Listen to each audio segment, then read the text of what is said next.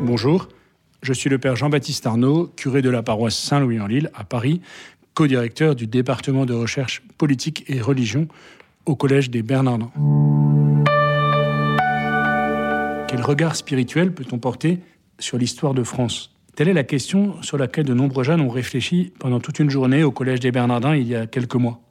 Je vous propose d'apporter des éléments de réponse à cette question, d'abord du point de vue théologique. C'est de là que je me situe pour parler. La théologie, c'est l'écoute de la parole de Dieu avant tout. C'est Dieu qui parle. Il s'agit d'écouter Dieu et de lui parler en réponse, et alors de parler de Dieu. Or, il se trouve que Dieu parle dans l'histoire, dans l'histoire des hommes, et même dans les paroles humaines. Il ne s'agit pas euh, d'une mythologie irréelle. Dieu parle et agit dans l'histoire des hommes. C'est là qu'il les appelle, qu'il entre en alliance avec eux et qu'il suscite le désir de le chercher. C'est ce que le pape Benoît XVI, en venant euh, en septembre 2008 inaugurer le Collège des Bernardins, a rappelé ici dans son discours au monde de la culture. Dieu nous parle seulement dans l'humanité des hommes, à travers leurs paroles et leurs histoires, disait le pape Benoît XVI. Aussi, insistait-il, le caractère divin est dans l'histoire. L'histoire est toujours plus qu'elle-même. Elle n'est jamais seulement purement historique. Cela nous renvoie à la question de quelle conception de l'histoire avons-nous? Seulement une chronologie, une succession. Comme si on pouvait dater et se contenter de dater la nativité, la passion, mais alors qu'en est-il d'Abraham, de Moïse et à l'autre bout de l'Apocalypse, du Christ alpha et oméga, du Verbe fait chair dès le commencement, dès la création. Chacun, avant le sein de sa mère, se sait connu, aimé. L'histoire est ce regard d'amour de Dieu pour l'homme ce qui faisait dire au cardinal Lustiger que la résurrection était un événement dans l'histoire, mais non pas de l'histoire. La Bible est le témoignage de cette histoire dans laquelle Dieu se donne. Au cœur de cette histoire se trouve la transmission de la vie et d'une vie plus forte que la mort, d'un pardon plus fort que la haine. Rien n'est impossible à Dieu. Tel pourrait être le condensé de toute l'histoire. L'histoire est bien le lieu du salut, le lieu du péché et du salut, et c'est pourquoi elle demande aussi un travail de purification, un travail de réconciliation de la mémoire. Dieu parle dans l'histoire. Comment parle-t-il dans l'histoire? Alors que les hommes veulent se passer de lui, les premières pages de la Bible nous le montrent, dès le chapitre 3 de la Genèse, puis Cain et Abel, la tour de Babel ensuite, les hommes veulent se débarrasser de Dieu et de leurs frères. Et voilà que Dieu choisit Abraham au chapitre 12 du livre de la Genèse. Va, quitte ton pays, va vers le pays que je te montrerai. Dieu choisit un homme c'est l'élection d'Abraham. Il le bénit pour que toutes les nations soient bénies, pour que à travers lui toutes les nations soient bénies. Dieu libère un peuple, son peuple, c'est la sortie d'Égypte au livre de l'Exode, pour que toutes les nations reconnaissent que le Seigneur sauve. Autrement dit, c'est en regardant et en bénissant Dieu, en regardant l'histoire sainte et en bénissant, en bénissant Dieu, l'histoire du peuple de Dieu, d'Israël, que nous comprendrons le sens spirituel de notre propre histoire. Pas pour prendre la place du peuple élu qui est unique, mais pour être élu avec lui, pour être élu avec le peuple élu. C'est ce que le cardinal Lustiger, notamment dans, ce beau livre La promesse, va montrer en, en lisant l'évangile selon saint Matthieu. Et alors, parler de la France, fille aînée de l'Église, on pourrait dire fille élue de l'Église, ou parler des racines chrétiennes de la France, avec toutes les limites de telles expressions, c'est d'abord reconnaître comment l'Évangile est arrivé à Marseille avec Lazare, Marie-Madeleine et Marie, et aussi à Lyon avec Irénée qui venait de Smyrne en Turquie, qui avait connu Polycarpe, qui lui-même avait connu Saint Jean, et qui lui-même, bien sûr, avait été appelé par Jésus au bord du lac de Tibériade.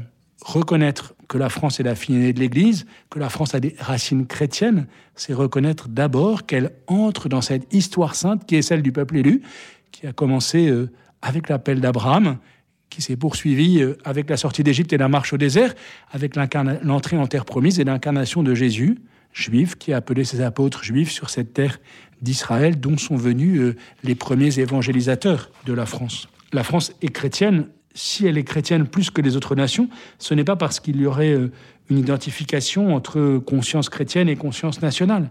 Mais c'est parce que la foi est un fleuve qui brûle, une flamme, que l'on songe par exemple au martyr des Carmes en 1792, que l'on songe aux trois femmes patronnes de la France, la Vierge Marie avec le vœu de Louis XIII, Jeanne d'Arc, Thérèse de Lisieux, qui a tant marqué euh, l'Église et la société bien au-delà des limites euh, du christianisme. Deux autres choses sont importantes pour entrer dans ce regard spirituel et théologique sur l'histoire de France. Ce que Dieu a uni, que l'homme ne le sépare pas, dit Jésus. Je voudrais appliquer cette phrase d'abord au fait de ne pas séparer des personnes et des communautés. Le regard spirituel que nous portons est un regard personnel. L'histoire est le lieu de liberté humaine, de liberté personnelle. L'histoire est le lieu des consciences, la liberté de conscience à laquelle l'Église est si attachée, la liberté religieuse, les droits de l'homme fondés sur, sur la transcendance de la personne. Dieu intervient toujours de manière intérieure, personnelle. Ce qui est vrai d'une personne, il est aussi d'une nation.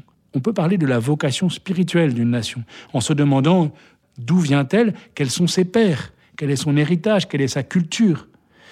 Et où va-t-elle? Notre cité se trouve dans les cieux, disait Saint Paul et aimait dire les premiers chrétiens. Nous sommes citoyens de la terre et citoyens des cieux.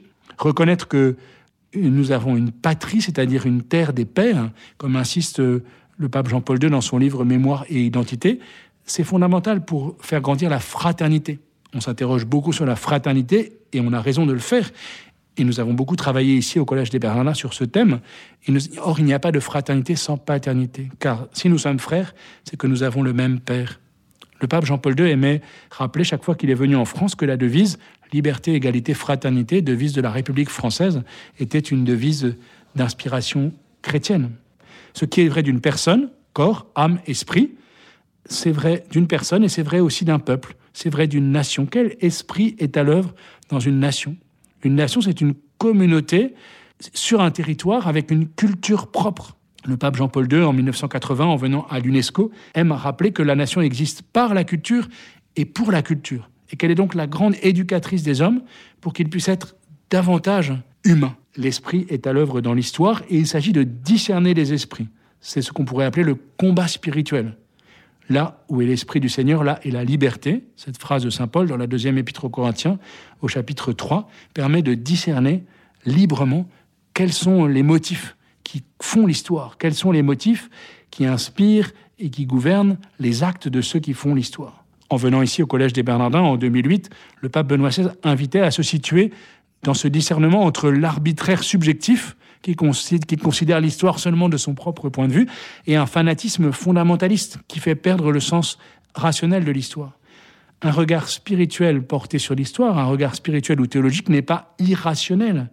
Au contraire, le combat spirituel est aussi un combat, dit le pape Benoît XVI, de la raison contre la destruction de la raison. Un combat qui libère la raison, qui la rend à elle-même pour habiter l'histoire et pour pouvoir l'interpréter. Merci Père Jean-Baptiste Arnaud. Je le rappelle, vous êtes le curé de la paroisse Saint-Louis-en-Lille à Paris et vous êtes également le co-directeur du département de recherche politique et religion au Collège des Bernardins.